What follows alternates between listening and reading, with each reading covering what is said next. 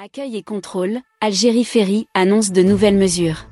Les clients de la compagnie maritime Algérie Ferry se sont souvent plaints des mauvaises conditions d'accueil et de voyage à bord des navires d'Algérie Ferry. Ils affirment vivre le calvaire à l'embarquement et à l'arrivée à cause des longues durées de l'opération du dédouanement et de contrôle. Pour mettre fin à ces longues attentes qui ne peuvent que causer des désagréments aux passagers, Algérie Ferry a décidé d'installer des salles d'accueil et de faire accompagner les voyageurs par des équipes maritimes de la police et de la douane.